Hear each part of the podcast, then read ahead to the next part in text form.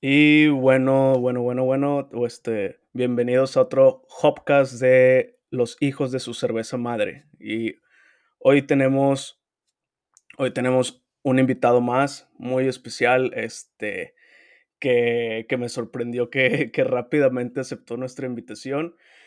Y este es un chavo, un cervecero que junto con otros amigos también abrieron un gran proyecto que ya lleva cuatro años aquí en Estados Unidos. Ellos vienen de Venezuela y yo tengo muchas ganas de compartir su historia y que él nos comparta con, con junto con sus, con sus amigos todo lo que han, han vivido y de la trayectoria que han tenido para poder ser ahorita considerado una de las mejores cervecerías o de las cervecerías que ahorita ya están en, en, en los trend, trend de todo Estados Unidos, en tendencia, en las hype list, en todo, y hacen colaboraciones con dentro de las mejores cervecerías de este país. Y pues con ustedes, Iker de la cervecería Tripping Animals. ¿Cómo estás, Iker? Hola, Rantú, gracias por, por esa introducción y al general Zuluaga también por, por estar ahí en los controles y, y, por invitarme. Claro que sí, apenas, apenas vi tu, tu, tu mensaje.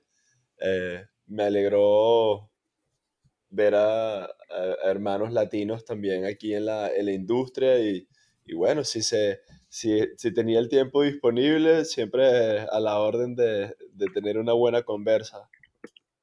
Claro, claro. Este, y también vamos a darle la bienvenida a mi co-compañero Jaime Zuluaga de Costa Rica Beer Factory. ¿Cómo estás, Jaime? Nada, todo bien, hermano. También es un gusto estar aquí pues con ustedes y de nuevo, como le dijo Rantu ya, darles completamente la bienvenida, deseándoles que tengan un muy, una muy buena semana, un muy buen mes, un muy buen año después de todo lo que nos pasó en, el, en todo ese despiche que tuvimos eh, por dos años. Entonces, bienvenidos a eh, Hopcast, eh, Hijos de su Cerveza Madre, donde como lo dijo Rantu, hoy tenemos un invitado muy cool que yo sé que además de enseñarnos, nos va a inspirar.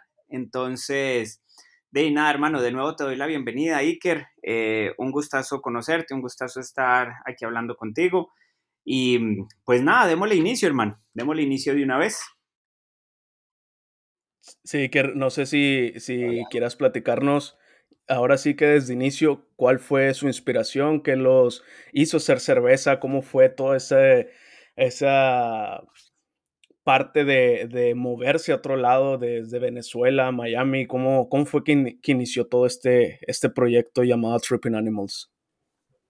Claro que sí, con, con todo el gusto.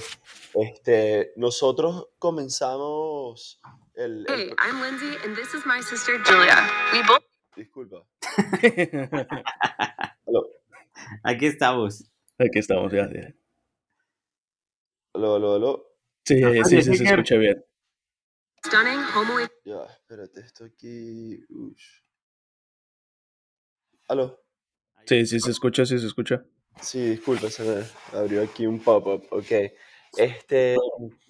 Eh, bueno, eh, como les comentaba, Tripping Animals nació, la verdad, como, como muchísimos proyectos cerveceros que salió desde el garaje de, de una casa eh, donde se empezó a hacer cerveza eh, por, por, por, ocio, yo creo, por, por intriga, por curiosidad, se empezó a, a hacer eh, cerveza artesanal en, en, unos sistemas caseros, donde en verdad en, Venezuela había un pequeño grupo de gente como empezando todo el movimiento de la cerveza artesanal y dos de mis socios, Juan Manuel, que también es mi primo, y, Daniel Chocrón, eh, ellos comenzaron con, con, su propia marca, eh, hicieron un primer batch como, como por, por, curiosidad, luego hicieron otro batch por, por ver qué tal, y de, repente ya estaban eh, empezando a hacer cerveza todas las semanas intentando mejorar el, el producto, y luego sacaron su marca y, y, así fue como comenzamos hace 12 años allá en, en Venezuela a relacionarnos con, con, todo lo que es el, la industria y, y, y, el mundo de la cerveza artesanal y el, y el mundo craft. Y luego... ahí, ahí hace 12 años, ahí en Venezuela, ¿cómo era, cómo era pues estamos hablando de, de, la situación política y demás, ¿cierto? ¿Qué tan difícil era hacer cerveza artesanal? ¿Era fácil? ¿Ustedes la podían vender? ¿La tenían que vender en bolívares o en dólares? ¿Cómo, cómo, era ahí la dinámica? Sí, no, verdaderamente esos, esos retos estaban ahí eh, por, por, por, todos lados. El, el reto principal eh, y el, bueno, y con el que comienza todo era el tema de, de de, conseguir los ingredientes frescos, no, no, había verdaderamente un acceso o unos canales de, de, de, supply donde nosotros podíamos acceder a estos ingredientes eh, frescos, entonces era todo una periplecia de estar intentando comprar granos a, a gente que de repente le sobraba algo de granos, luego los lúpulos y, y, y, la levadura era todo una, una logística traerlo desde Estados Unidos para poder tenerlo en buenas condiciones. ¿Y les tocaba eh, traerlo que por, por, por debajo o, o, se podía traer legal? No, no, todo, todo puerta a puerta. Eso es como, como un contrabando legalizado. los servicios esos door to door, ah, que, que bueno, verdaderamente nosotros como teníamos una producción tan pequeña, no, no había verdaderamente como una, como un seguimiento a, la industria como tal, pero bueno, se, importaban eh, ingredientes y, productos así como de este, por abajo, pues como tú comentas. Eh, porque, ¿verdad? porque traerlos por los caminos legales era un tema eh, logísticamente y de costo, pues, pues imposible y mucho menos para las cantidades que uno producía, que era que un galón de cerveza cada, tres semanas.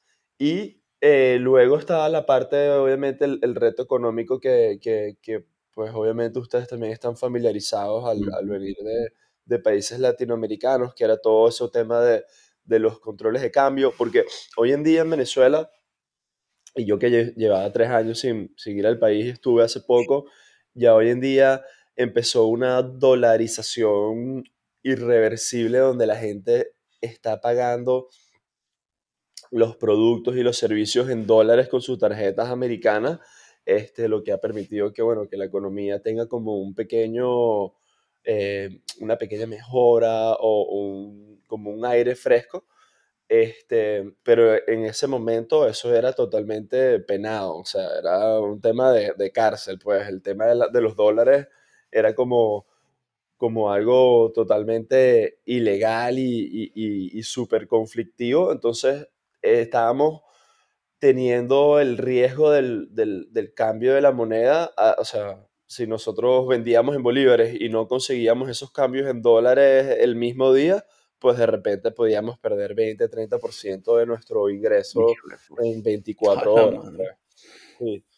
Entonces, todos esos retos y todas esas dificultades fueron las que nos llevaron a pensar sacar el proyecto fuera de Venezuela. Claro. Ahí, ahí, Iker, ahí en algún momento Polar este, ayudó a los cerveceros vendiéndoles insumos o algo así, o Polar es algo completamente aparte. E, es algo completamente aparte. La verdad que yo creo que en Venezuela, y, y no sé cómo sea en, en México y en, bueno, Colombia, Costa Rica, el, el tema de la cerveza y, y, el tema de la cultura de la cerveza artesanal. En Venezuela nosotros crecimos toda nuestra vida, como, o sea, tomando era polar y regional y, y, eran cervezas de unas características bien específicas de, de cervezas muy ligeras, de lagers muy sencillas y muy eh, claritas, eh, que era lo que estábamos acostumbrados a tomar eh, litros de, eso.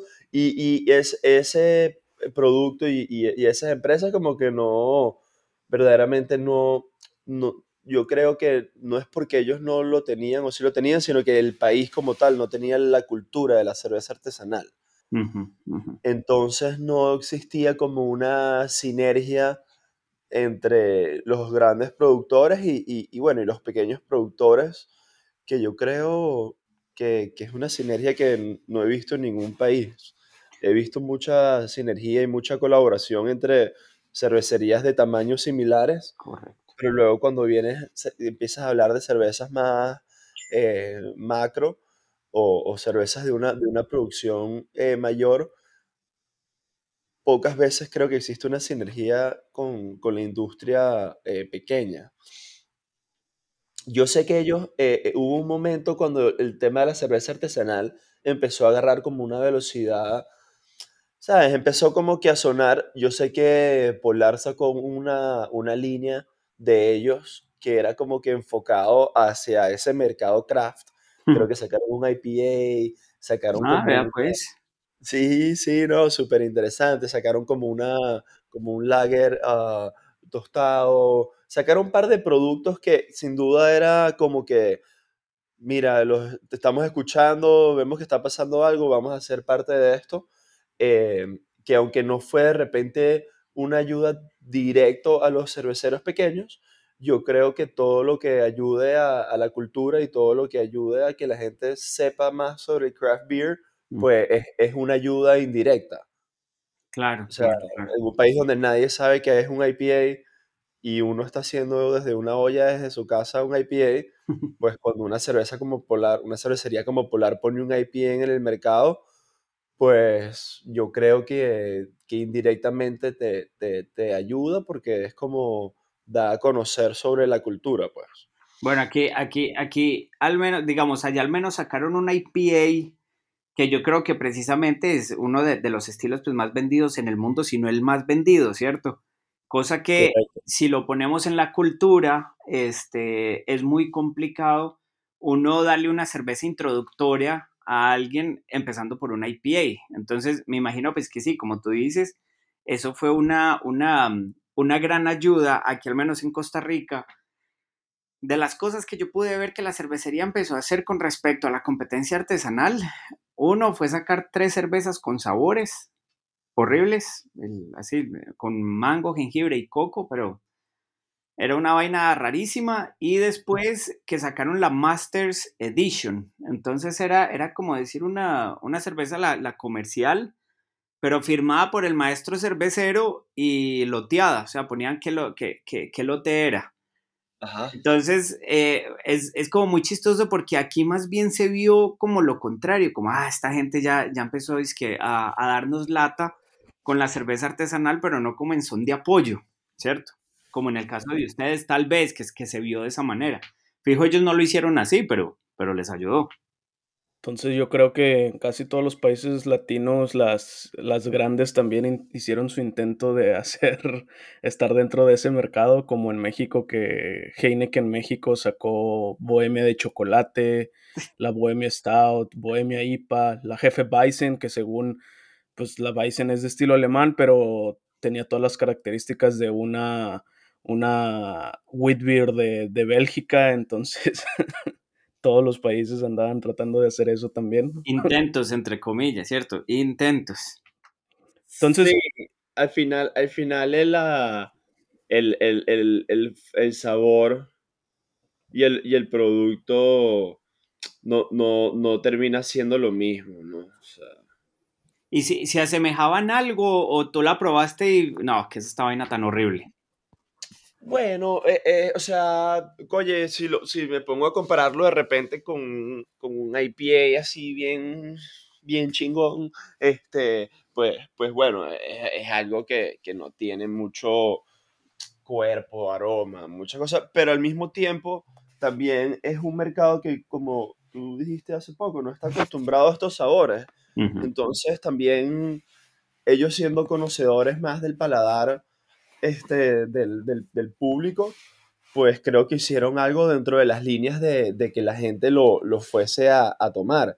Inclusive, si no me equivoco, ya no la producen más. O sea, y, y, y no era un IPA así de un alto nivel de, de amargor, ni de, ni, de, ni de perfiles de lúpulo. E inclusive así no, no, tuvo, no tuvo de repente la recepción que, ellos estaban esperando. Claro. Y bueno, Iker, este, regresando ya un poquito al tema ya de su proyecto como tal, ¿en qué momento fue y qué fue lo que ya fue les hizo motivarse para ya irse para Miami. O sea que fue todo el, cambio drástico. Hubo un momento que, fue así como el, el, breaking point, que fue ya, ya eh, bueno, Daniel y Juanma estaban haciendo cerveza en Venezuela. Este, yo estaba trabajando con, mi papá en, en, vendíamos maquinaria para la industria cervecera eh, grande y para la industria de, de todo lo que es el envase de líquido en, en plástico allá en Venezuela. Ah, entonces, tú, ya, tú, ya, estabas, tú ya estabas entonces un poco penetrado en la, en la industria cervecera desde, desde hace mucho. Sí, sí, no, yo, yo, yo estuve, desde que yo me gradué del colegio en el, en el 2008, yo empecé a trabajar con, con mi papá en, en su oficina que, que, que, bueno, que lleva más de 35 años vendiendo maquinaria industrial para empresas, este, tanto cerveceras como de refresco. Nosotros vendíamos eh, todo lo que era la maquinaria de, soplado de plástico, llenado, pasteurizado, etiquetado, fin de línea, eh, compresores de aire de alta presión. Entonces siempre eh, estuvimos ah, en la industria como proveedores y por lo menos la parte de, nosotros, del grupo de, mi familia, fue como un poco la intriga y la necesidad de pasar de ser un proveedor de, la industria a crear nuestro propio este, producto. Entonces, em, e, en ese proceso eh, eh, también nos, unimos a un proyecto de una cervecería en Venezuela que se llamaba Cervecería Dos Leones. Este, y en el transcurso de, esta, de este tiempo, em, Daniel, que estaba en ese momento ya haciendo cerveza con Juanma, se fue a Inglaterra con nuestro otro socio, que es el cuarto del, grupo, que bueno, ellos, fueron, ellos tres fueron los fundadores y yo me uní al, grupo más adelante. Eh, se fueron un año de intercambio a Inglaterra. Y ahí hubo como un, una conexión de Ignacio y de Daniel de, de apreciar y de entender el potencial de lo que era el craft beer este, en, un país más allá de lo que nosotros estábamos viviendo en Venezuela.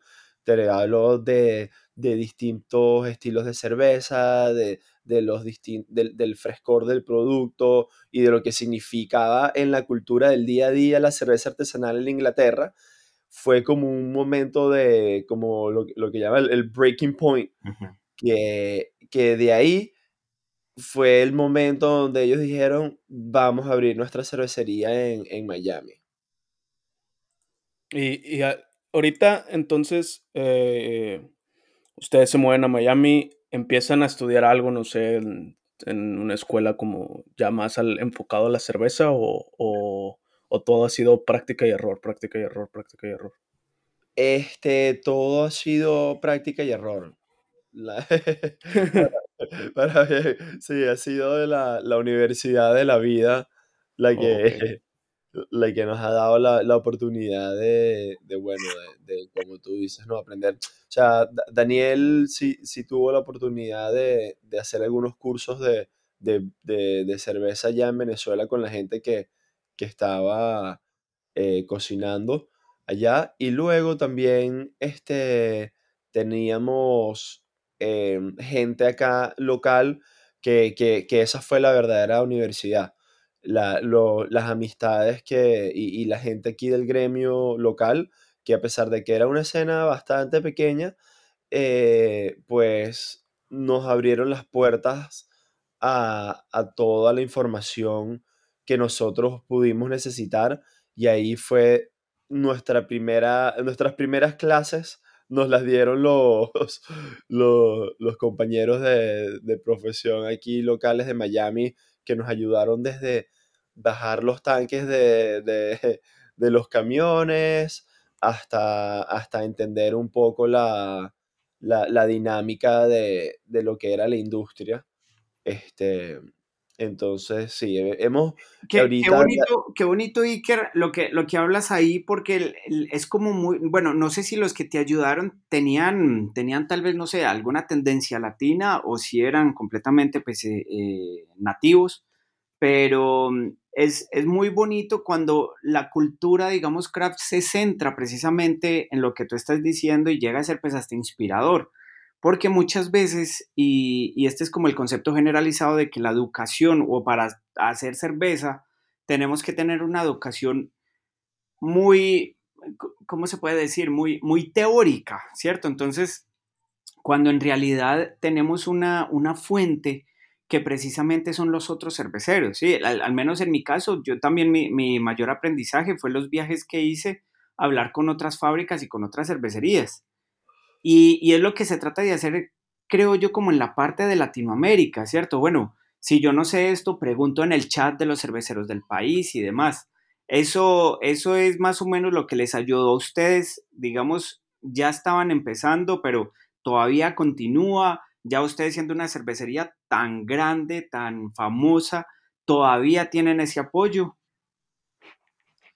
Este, Oye, eso me, me, me, me, haces pasar pena cuando dices así tan grande, tan famoso. te, lo, te agradezco mucho, la verdad, la, la estima. No, pero sí, bueno, no, no, uno, sabe lo que tiene, ¿cierto? Y, y al menos Tripping Animal son, al menos de esas cervecerías que uno dice, ah, esta gente hace lo que yo, quiero hacer, ¿cierto? Y, les va bien. Qué bonito, hermano, la verdad. te agradezco los comentarios tan, tan, tan positivos y, y, bueno, y tan, tan, ya, gracias.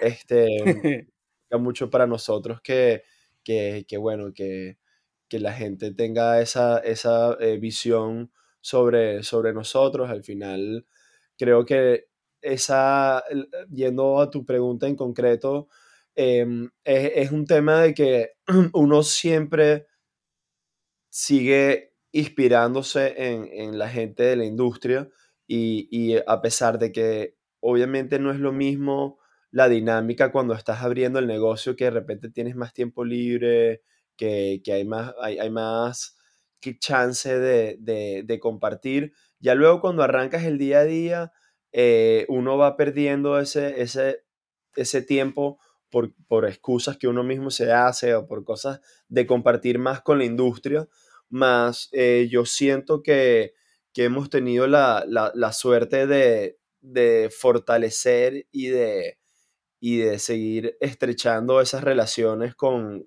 nuestra industria local. Eh, como todo, yo creo que, pues bueno, de repente habrá gente que, no tengamos la mejor relación o de repente no tengamos la mejor comunicación, pero yo creo que, que eso es algo completamente también como que normal, ¿sabes? Al final uno, uno, se, uno se une a la gente que es parecido a uno y, ya después de cuatro años, pues bueno, vas haciendo tus grupos de repente un poco más cercanos. Este, pero en, en, línea general yo creo que hay bastante eh, respeto y, comunicación.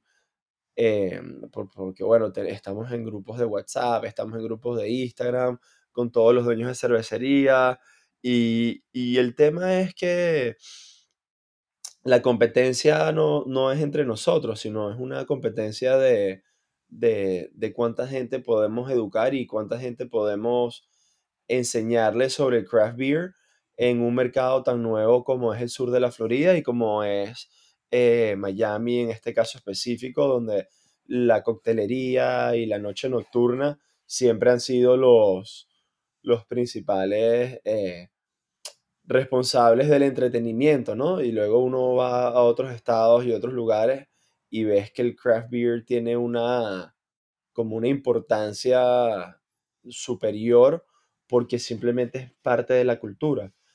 Entonces, eh, la verdad que, que, sí, ¿no? Ahorita, por ejemplo, en Oktoberfest, eh, nosotros se, le tenemos como una competición que hacemos todos los años que invitamos a, a todas las cervecerías a, a nuestro bar el, domingo y el último para cerrar el Oktoberfest y hacemos competencias de, juegos y, nos tomamos litros y litros y litros de, cerveza. Este, entonces hay, hay buen rollo, hay, hay buen ambiente, la verdad, es bien bonito. ¿Y cuándo, y cuando, ah, perdón. No, dale, hermano, dale, dale. ¿Y cuándo fue cuando ustedes decidieron lo que ya es como tal Tripping Animals? O sea, cuando dijeron, vamos a ponerle Tripping Animals, vamos a hacer este branding, vamos a hacer estas imágenes, porque realmente a mí algo de lo que yo me hago muy fan de muchas cervecerías este, en este país es sobre la imagen, sobre las etiquetas. Y el nombre también. Porque Sí, el nombre. ¿De, de dónde viene nombre. Tripping Animal, cierto? ¿En dónde eh, vieron un animal tripeado? ¿Qué fue? en el espejo. Sí. no, a ver, eh, verdaderamente el, el- el nombre de Tripping Animals y, y, y bueno, el, el- el concepto detrás de, de- de Tripping Animals y detrás de cada etiqueta es, una, es, un, es un concepto que para nosotros lo vemos como un estilo de vida donde nosotros en, en la cervecería que teníamos en Venezuela ya estábamos trabajando con, este, con animales en las etiquetas y luego el, el tema de, de cómo relacionar es, la cerveza con un estilo de vida eh, fue donde surgió la, el proyecto y la idea de, de Tripping Animals, que, que básicamente es animales pasándola bien, ¿me entiendes? Y, y, y parte de- del secreto de, de esto es, es compartir la cerveza con, con un amigo para, para lograr eh, pasar un momento épico donde al final la cerveza se haga el- el- simplemente el, acompañante, ¿no? Lo, lo bonito verdaderamente es compartir con gente y, por eso también creo que mi, mi emoción de cualquier persona que quiera hablar con nosotros es siempre eh, un- una felicidad y una gratitud eh, increíble porque de, de esto se basa, es, es compartir una historia, es conocer a gente nueva y, y, y Tripping Animals es eso, es como somos, todos nosotros somos unos animales. Entonces, bueno, la, la, hay muchos momentos de, de estrés, de, de, de enrolle, de trabajo y, y luego tenemos que buscar ese momento donde hay que dejar todo eso a un lado y vivir en el presente y, y aprovechar la, la compañía de, de la gente y, y- y- disfrutar la, la vida con, con las cosas que, que nos hacen felices, que, que a veces una conversación y, y unas risas te llenan más que, que muchas otras cosas, ¿sabes? Eso es más o menos el, el concepto behind Tripping Animals, que obviamente cuando llegamos acá también hubo una, una, eh, un, un- ¿cómo se diría?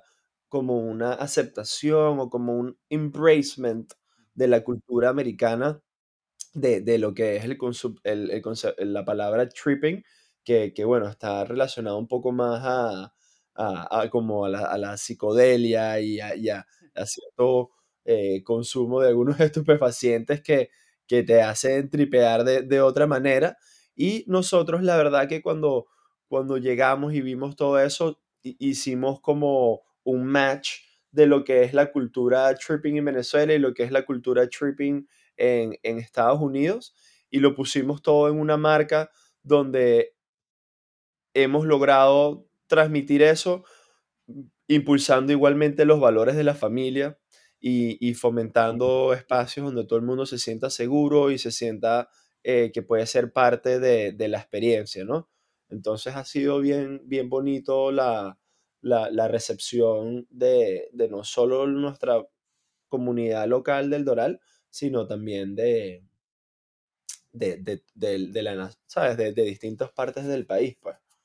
Iker, este, per- perdóname la pregunta, igual si no, si no, si no quieres responderla completamente entendido, pero pues Claro. siendo también nosotros que salimos de nuestro país por ciertas circunstancias, llegamos aquí a Costa Rica, este, mm, bueno, Rantú también, pues es mexicano, me- obviamente no es por, lo mismo que nos pasó a nosotros, creo yo, pero igual migró a otro país y ahorita es, es, es, pues una referencia ya. Este, cuando a ustedes les da la idea de salir de Venezuela, ¿por qué fue? ¿Fue algo de, de- una nueva vida? ¿Fueron obligados? ¿Por, por qué decidieron hacer ese cambio? Mira, hubieron, hubieron eh, unos factores que pesaron más que otros. Eh, sin duda, el, factor principal es el, la, situación socioeconómica y política que, que, está, que estaba y está atravesando nuestro, nuestro país en, ese momento. Este, no, sin, sin entrar en, en, en sabes, en, en, gustos, en, gustos, y colores de, de política, eh, hay una realidad que, que, es que si tú vives en un país donde no existe una estabilidad este, económica, pues este, se complica muchísimo todos los, los proyectos y, y, y, mucho más de este estilo donde tienes que importar todos los ingredientes y tienes que estar encima. O sea, imagínate vivir en un país donde se va la electricidad cinco veces al día, tener una cervecería, bro. no, brutal, imposible. ¿Me entiendes? Es, imposible. Entonces tienes que tener eh, planta eléctrica y tienes que tener esto y tienes que tener lo otro. Entonces ya de repente estás sumergido en una cantidad de problemas para solucionar unos eh, problemas eh, básicos que, que no deberían ser problemas, pero, pero lastimosamente nuestros, nuestros países, por, por, por las decisiones políticas que, que, se han tomado durante los últimos 50 años, porque obviamente parte del, del, problema es que uno a veces ve al, al, corto plazo y dice, no, es que esta gente hizo esto o esta gente hizo lo otro. Nosotros donde estamos ahorita es por decisiones desde que se tomaron hace 100 años. No, no, no, no, es que no, es que la corriente que está gobernando ahorita, bueno, obviamente esa gente llegó al poder porque los que estaban antes no lo hicieron bien, ¿sabes? Por eso, ese es un tema, ya. Sí, dale hermano. Sí, sí, yo creo que, que eso es lo que nos afecta directamente a todos, ¿no? Cuando, cuando vamos a migrar a otro país también, digo, personalmente, pues es la cuestión de, pues principalmente económica y, ver también, digo, parte de que tengo, tengo algún estudio, en, algunos estudios en, en, cerveza, también lo que más me, me, enseñó pues fue la práctica o el hecho de platicar con bastantes cerveceros eh, aquí en Estados Unidos, viajar de California, estuve también un rato en Tampa Bay, en, en Texas y conocer, ¿no? Y, ya cuando te regreses a México, cuando me regresé a México, pues fue como que, pues yo quiero ser parte de ese pastel también, quiero ser parte de esa fiesta y, vas diciendo, pues sí estoy, sí estoy aprendiendo como quiera aquí estando en México, pero no a la velocidad que yo quisiera estar aprendiendo y aparte de hacer los productos que yo quisiera estar haciendo, ¿no? Digo, porque pues yo, por ejemplo, Tripping Animals hace los estilos que a mí me gustan, que son lo que ahorita cervezas con mucha fruta, super hipas, este, Imperial Stouts muy densas. Entonces es eso como que me forzó a mí también a moverme a Estados Unidos y también comparto totalmente eso de, pues llega en un momento donde decides de que ya te quieres, quieres, quieres tal vez tú crecer personalmente, ¿no? Y bueno, con, eh, continuando con esto, ahí en Tripping Animals, ¿cuándo fue que decidieron, bueno, yo me voy a, yo voy a ser el que va a hacer la cerveza, yo voy a hacer esta parte de ventas, ahí cómo, cómo se dividieron este, las funciones y, y, si nos puedes platicar también un poco de, de, tu función dentro ya de la, de la cervecería como tal. Claro, seguro. Este, ahorita, actualmente, yo, yo estoy eh, desempeñando la, la, función de, de director de venta entonces, este, sobreveo todo lo que es el, el tap room o el, el, bar. Y también, bueno, eh, tengo la, la, responsabilidad sobre todo lo que es la, la distribución. Eh, que ahorita nosotros estamos eh, enviando y vendiendo cerveza en, en 20 estados distintos de Estados Unidos. Wow. Este, entonces, bueno, eh, ya el día de hoy cada uno tiene una, un rol y unas responsabilidades más, este, más claras y más divididas. Verdaderamente cuando comenzamos fue como un, un todos, un todos con un, un hands-on en lo que hiciera falta. Este, sí había una persona que, que, era Dani, que era el que estaba más involucrado en el tema de la producción con, con Juan Manuel, en lo que era el tema de la producción de la cerveza. Entonces ellos naturalmente como que se encargaron de, de esa área. Luego está Ignacio, que es el otro socio, que, que él es el director eh, de marketing, que también él, él desde el comienzo, eh, él junto a su hermano, que, que, es un gran fanático, Fernando, de, de la cerveza artesanal y, y, y, ellos verdaderamente yo cuando los conocí y, y, yo empecé a hablar de cerveza artesanal con ellos, fue cuando entendí la, la magnitud de, de y, la profundidad de la historia de la cerveza artesanal en el mundo y, lo que ha representado eh, a nivel global como que este movimiento que, habrá empezado hace, no sé, 30, 40 años, pero hace 12 años tuvo como una implosión absoluta de, de, aparecer como, como una alternativa real a lo que eh, estaba tomando la gente,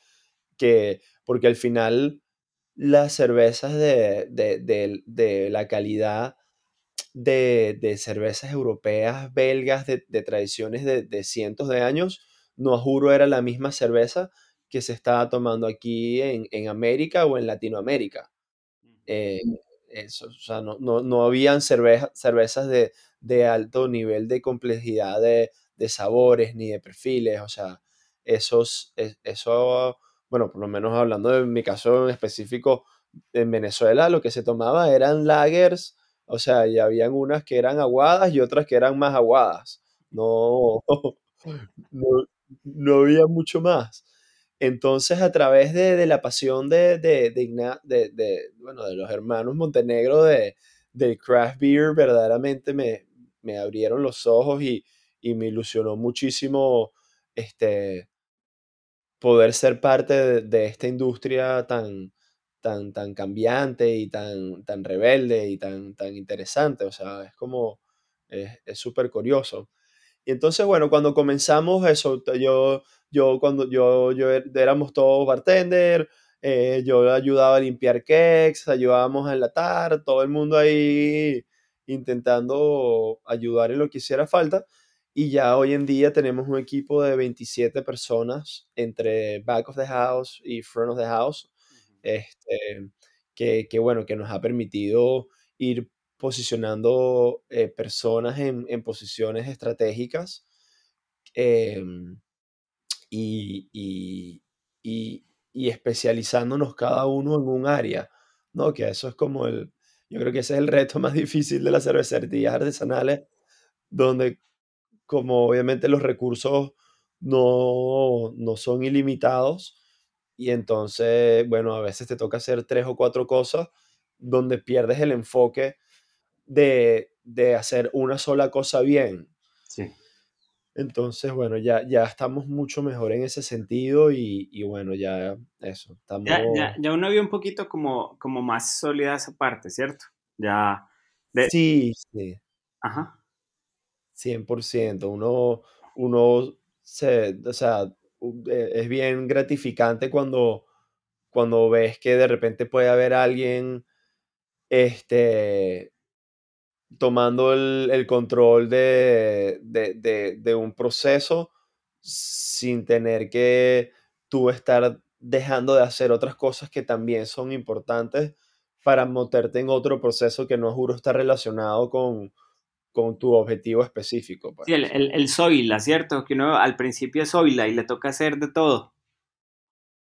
Tal cual, tal cual, ¿no? Eso yo creo que es parte de, de la, cultura también de, las de las cervecerías. Y obviamente nosotros comenzamos y, yo creo que, que bueno, es, una de las razones por la cual eh, también hemos podido tener un, un crecimiento eh, tan, tan veloz, es porque comenzamos, bueno, con una inversión importante, con unas ambiciones también importantes y, y la única manera verdaderamente de, de poder hacer ese crecimiento sostenible es eh, alejándote de algunos momentos de, la operación del día a día. Sí, sí. ¿Sabes? Es como, por ejemplo, tengo amigos que, que comienzan proyectos ahorita con, con, con, bares, con bares de craft beer o cosas así. Entonces de repente, coño, no, es que estoy todos los días metido ahí y tal. Y mi, mi única recomendación es como que, brother, es que yo te entiendo que estás intentando eh, recuperar lo más rápido posible toda tu inversión, pero si tú eres el bartender y eres el que haces las compras y eres el que tienes que cerrar y eres el que tienes que abrir y eres no vas a poder crecer tu negocio y te vas a frustrar muy rápido. ¿Sabes? Es, ese, es ese punto de saber cuándo invertir en, en ayuda para poder seguir creciendo el negocio. O sea, si nosotros no hubiésemos tomado la decisión de ir contratando a gente, ir creciendo el equipo, pues probablemente no hubiésemos podido hacer mitad de las cosas que hemos logrado. ¿Que es fácil? No, porque ya uno entonces tiene una responsabilidad cada 15 días de, de pagar una nómina que va creciendo cada vez y, y, y, es una responsabilidad. Pero al mismo tiempo hubiese sido posible lograr la mitad de lo que hemos logrado sin, sin tener a toda esa hermosa gente extremadamente talentosa al lado nuestro haciendo todo posible, no, no lo hubiésemos logrado. Ok, hermano, una, una pregunta después de hablar de todo esto, yo quiero como quitarle tal vez si se pudiera un poco el, el, el, tapujo a Tripping Animals y, mm, y que nos cuentes, bueno, ¿cuál fue, digamos, la cerveza más extrema que ustedes inclusive cuando la estaban diseñando, no sé si ustedes tienen tal vez como, no sé, una, un, grupo creativo entre los socios y dicen, ah, vamos a hacer esto y le vamos a echar esto y todo eso, ¿cierto? ¿Cuál fue como la más extrema que ustedes hasta dijeron, ¿será que sí nos sale o será que no nos sale? Y después, este, seguido de esto, quería preguntarte, ¿alguna vez hicieron una cerveza mala y qué pasó? Oye, de, Está buena esas preguntas. Mira, la, la primera, eh, hubo una serie que verdaderamente yo creo que ha sido como la más, así que nosotros dijimos como que, a ver, qué locura. Este, que fue, que fue la, el, una, una serie que hicimos con, con helado. Eh, utilizamos helado en polvo en, en una sour, este, y, y eso fue un experimento extremadamente interesante porque pasaron eh, cuatro fenómenos químicos que, o sea, que nosotros ni sabíamos en ese momento, que si nucleation, este, triple, o sea, todas las fermentaciones después del producto empacado, entonces fue como eso, esa famosa, como los memes de, de, la, de las latas de, explotando con, con cerveza, y bueno, esa segunda seguro, seguro fue la serie como más volada que, que probamos, que, o sea, cuando la probábamos en el tanque decíamos, ver, qué vaina más buena de, de, de lo que era la, la, experiencia de poder tomarse una cerveza así, pero bueno, luego nos dimos cuenta que era un producto absolutamente cero estable. Y, ah, bueno, pero entonces sí les pasó, ¿cierto? Les pasó que empezó a explotar todo. Sí, no, hermano, eso empezó a explotar todo, o sea, pero la, la lata, o sea, no, no estaba, eh, mientras se enlataba, casi que o sea, se enlataba y casi que explotaba. O sea, un, un tema de, de, de, de, de locura, pero, pero bueno, también cuando pasaba o mientras pasaba, nosotros decíamos como que, bueno, pero es que al final ¿quién le pone cero? O sea, ¿quién, quién le pone helado a, a, una cerveza? O sea, es, es obvio que, que, tuvimos que haber hecho esto en una escala mucho más pequeña antes de, de confiar 100% en, ¿sabes? en una idea que creíamos que era buenísima, ¿no? Ah, bueno, y, entonces se le, se le, sé que se, ustedes decidieron hacer esa idea en un batch grande.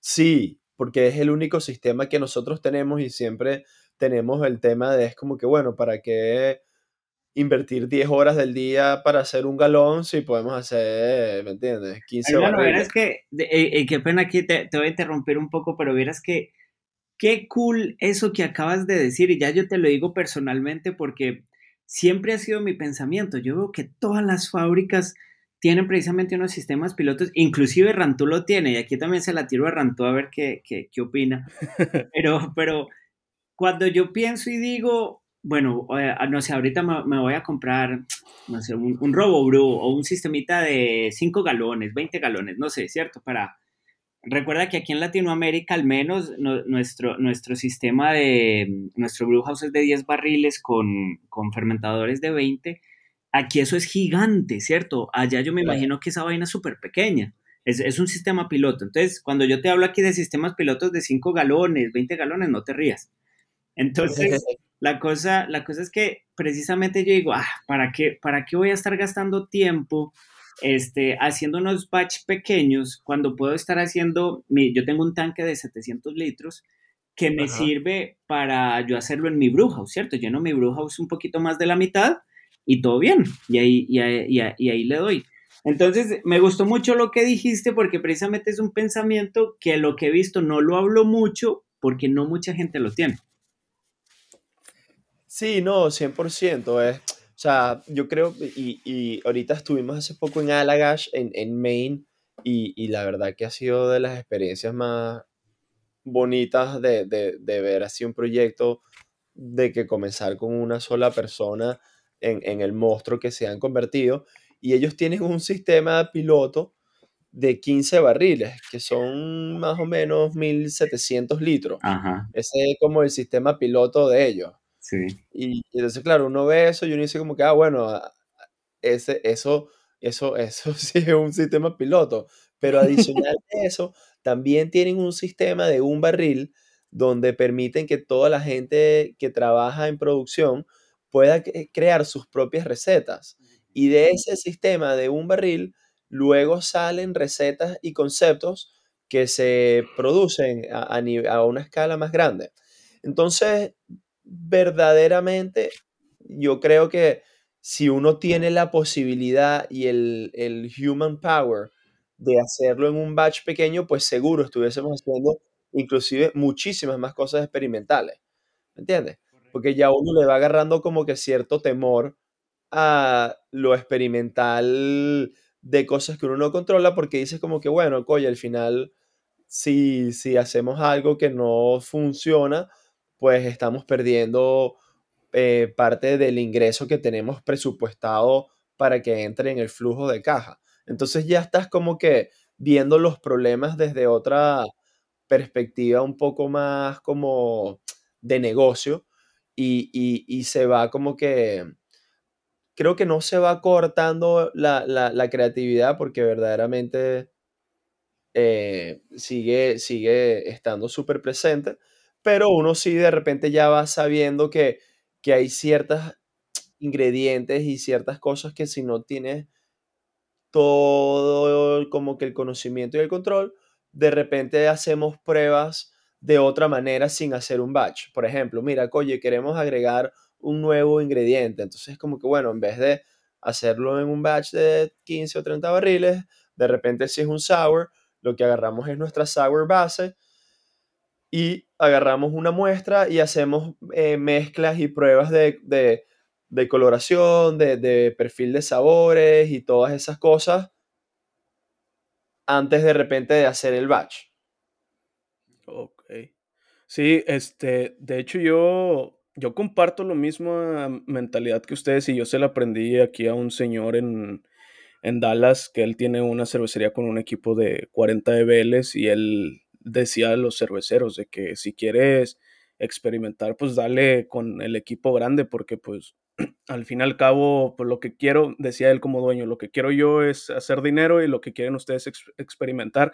A mí de qué me sirve yo comprarte los insumos para un BBL si si no voy a hacer nada de dinero con eso. Entonces, este, era, vamos a darle en el equipo grande, ¿no? Y esa mentalidad también yo la transmití desde que empecé en The Seven Tap, que ellos decían, no, pues ahí tenemos el equipo Homebrew, que es de 40 litros, para hacer los experimentos. Y le decían, no, yo, si vamos a hacer experimentos, si vamos a hacer una cervecería que cada semana saque una cerveza diferente, vamos a hacer todo en el equipo grande. Y hasta ahorita yo podría decir que la mayoría, el 90, 95% de las cervezas que hemos hecho han salido lo que esperábamos, otras obviamente también como menciona Iker, pues es utilizar ciertos ingredientes que tal vez no están tan a prueba en, en la industria y te pueden producir tal vez este, una fermentación más atenuada, este, una, un color que tal vez no era el que esperabas o que si la querías turbia resultó clarificarte todo, este, cosas así, ¿no? Entonces, pues sí, digo, al fin y al cabo, pues somos cervecerías experimentales y seguimos experimentando en el equipo grande. Y quería hacerte otra pregunta, Iker, este, que me interesa mucho. Háblanos un poco del festival del Irie Jungle, si se pronuncia así, de este... Sí, el Irie Jungle. Eh. Sí, por favor, háblanos un poco de, de ese festival tan famoso. Brother, ese, eso se ha convertido, la verdad, que en una, en una, en una fecha muy especial para nosotros. Ese es un festival que comenzamos a hacer desde el primer año alrededor de la fecha del 420. Este, y, y fue un festival que comenzamos haciéndolo con 20 cervecerías locales aquí de Florida. Y ahorita, ya el año pasado, hicimos un festival de 77 cervecerías, 800 eh, invitados. Y, y nada, es, es como, es, es, es, ese, es ese momento donde tenemos la posibilidad de invitar a todos nuestros amigos que, que, que, bueno, que vemos a través del año en viajes y en distintos lugares, de eh, tenerlos en nuestra, en nuestra casa y, darle la oportunidad a, nuestros seguidores locales de, tener un aproximamiento con, todas estas cervezas eh, que están haciendo a través del, no solo Estados Unidos, porque también este año, eh, para esta próxima edición, ya queremos traer también cervecerías de, extranjeras, este, de poder vivir esa experiencia y, bueno, básicamente ha, sido así, ha, ido creciendo todos los años. La primera vez fueron 300 personas, la segunda vez 500 y luego ya el tercer año, porque bueno, hubo un año que no lo hicimos por COVID, que ya fueron 800 personas. Entonces se ha convertido como en un staple de, nosotros, eh, Jungle, eh, tanto para los clientes por la experiencia que se les ha dado, como para los amigos cerveceros, ya que nos encargamos de, ofrecerles eh, entretenimiento a través de la ciudad eh, por, desde el jueves y, bueno, y todo el mundo viene para acá y, de nuevo se toman muchos litros de cerveza y, se crean este, experiencias y momentos que, luego uno se queda riéndonos por, por unos meses, este, pero bueno, con el, con el ritmo de viaje y viajadera, es, un momento especial para nosotros poder como ser anfitriones en nuestra propia cervecería eh, de, tanta gente especial para nosotros. Pues. Hermano, el, antes ya de, ir cerrando, quería ver si podías como decirle a la gente que tal vez no te conoce o no conoce de Tripping Animals, que no entiendo cómo no conocen, pero em, para, que lo, para que se los digas, cuáles son, digamos, las cervezas que ustedes hacen, cómo las hacen, este, como para que lo reconozcan un poquito, ¿cierto? Claro, claro. Este, nosotros tenemos una, una, este, una línea de, lo que son nuestros core beers, que vienen siendo las cervezas que, que producimos durante todo el año, que es la No Mames, que es nuestra Mexican Lager. Ahí vamos, Rantú. este, es cómico porque mucha gente nos pregunta, ustedes son mexicanos. Y es como que no, no somos mexicanos, pero somos venezolanos, es lo, somos latinos. Sí, acá yo tengo un chiste de decir, lo hacemos con mexicanos reales. y les he dicho. Eso se llama cultural appropriation, ¿verdad? Sí. Este, entonces, bueno, tenemos la Nomames, que es nuestra Mexican Lager, es un 6% eh, corn lager, que, que bueno, eh, es la preferida de la casa y, y, la, la, que más se consume también aquí en el bar. ¿Esa se eh, imaginaron que iba a ser la, la, la flagship de ustedes?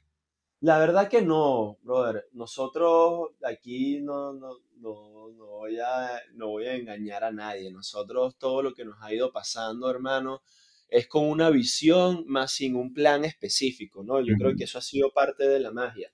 Como que nosotros no tenemos unos, unos paradigmas o unas, como que no tenemos un plan trazado, como que mira, vamos a hacer esto para esto, es más como que verga, esto nos llama la atención, esto nos, esto nos interesa, esto nos parece arrechísimo y lo probamos y si funciona, pues se queda y si no funciona, se quita, ¿sabes? Sí. Como Sí, que sí, claro. lo que, lo que va fluyendo, va fluyendo. Este, obviamente siempre eh, nosotros ahorita, por ejemplo, pa- pa- para también por- eh, hablar de los logros que hemos he- hecho, ya nosotros, yo te puedo decir qué cerveza vamos a hacer de aquí a diciembre, ¿sabes? Entonces, dentro de esa improvisación, también hay mucha planificación, Ok. Bien, que, que a veces la gente no, no ve eso. Este, correcto. Sí, pero, de- pero bueno, eso, tenemos esa, esa cerveza como un Corla, no mames. Luego tenemos el Lever Haze, que es un, es un IPA, un hazy IPA de 7% con Citra, Amarillo y Cashmere. Eh, y luego tenemos también dentro de nuestro core beer una, un sour ale de eh, fresa, eh, raspberry y, y limón, que es un- se llama limonada rosada, este, porque la sour ale, los fruited sour ale en específico, fueron una cerveza que, un estilo de cerveza que nos pusieron en el mapa y que nos ayudaron muchísimo a, a crear este nombre y esta reputación que tenemos hoy en día, fue gracias a ese estilo. Y por eso decidimos ponerla dentro de nuestras opciones de, de los core beer, porque creemos que es una cerveza que es un, es un bridge beer para gente que no toma cerveza. Entonces, si yo logro que alguien me empiece a tomar cerveza porque se tomó un sour y de repente en tres meses, cuatro meses se está tomando un IPA, pues bueno, es una victoria para todo el mundo, pues. Claro. claro. Entonces, bueno, esa es como nuestra gama de los core beer y luego en specialties eh, estamos todo el tiempo, cada semana sacamos dos conceptos nuevos de cerveza.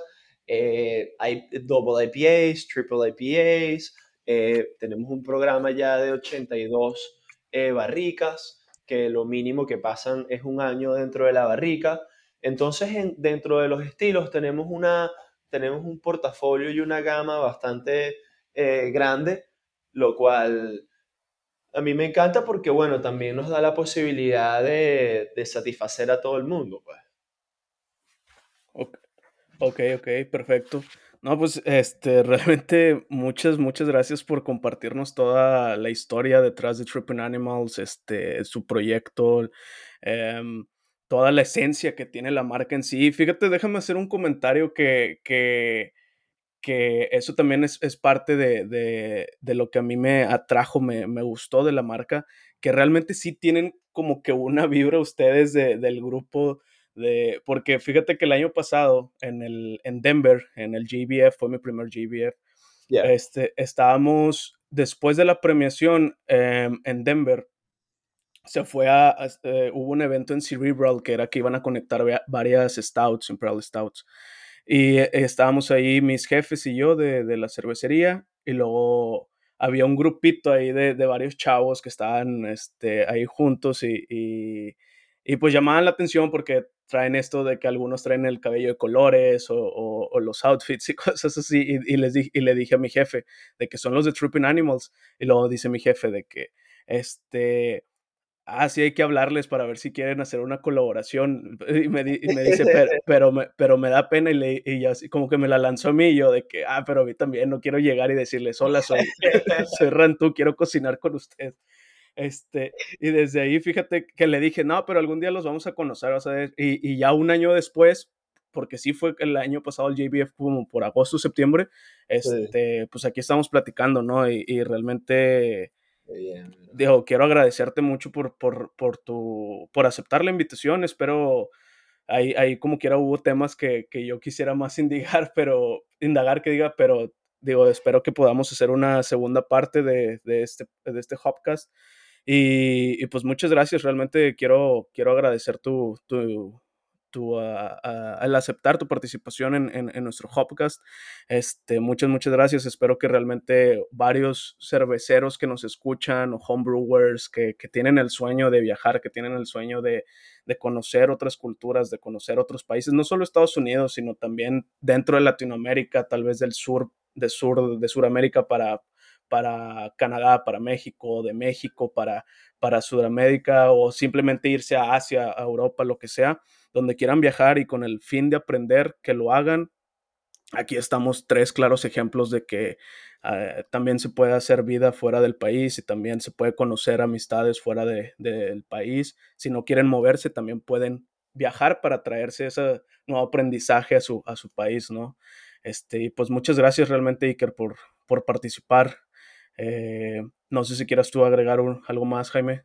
No, no, eh, obviamente darte, darte las gracias, Iker, y pues eh, decirte que ha sido un gusto de verdad conocerte y, pues conocer una de las mentes maestras de una de mis cervecerías favoritas. Este, y darte pues también em, la oportunidad en algún momento, por si quieres venir aquí a Costa Rica, tiene las puertas abiertas.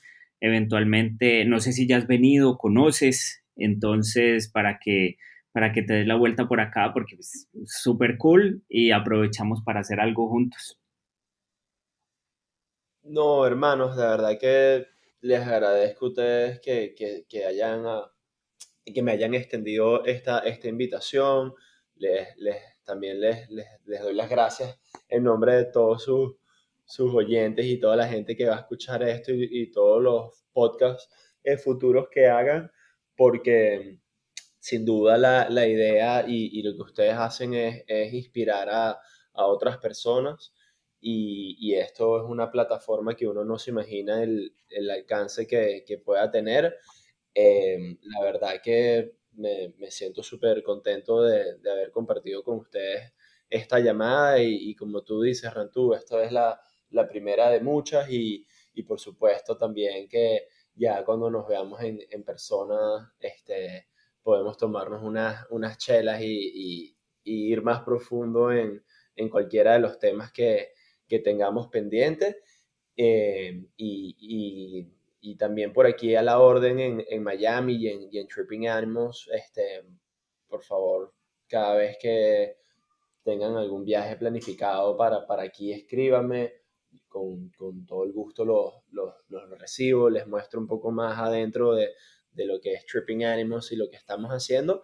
Y, y también looking forward a, visitarlos en, en, sus respectivas cervecerías. Este, estuve en Costa Rica hace como 5 o 6 años eh, y, y, me encantó, me quedé en, absolutamente enamorado de, de, la cultura de ese país, de, de, de muy, muy, muy, muy bonito eh, Costa Rica. Así que Claro que sí, me, encantaría visitar pronto. No, gracias hermano. Entonces ya creo que con eso este, damos la, el cierre.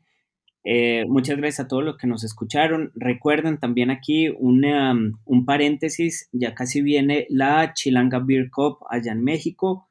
Em, ya tienen el Early Bird para empezar a inscribir y van a ver unas ponencias brutales. Eh, Rantú y yo vamos como jueces.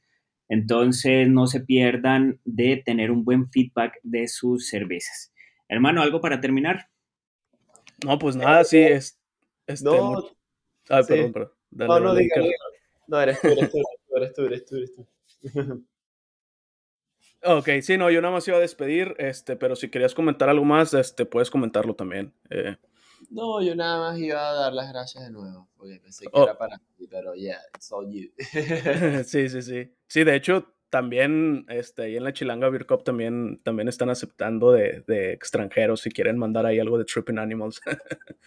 este, y, y, pues sí, muchas gracias. Este, como ya lo dijo Jaime, eh, nuestro pequeño anuncio de la Chilanga Beer Cup, que lo van a estar escuchando más seguido en nuestro Hopcast también, este, de aquí hasta que, hasta que sea la competencia. Y pues bueno, muchas gracias a todos por escucharnos. Eh, espérenos en el próximo Hopcast. Y y pues nada, a pistear que se ocupa mi gente y saludos a todos, bye.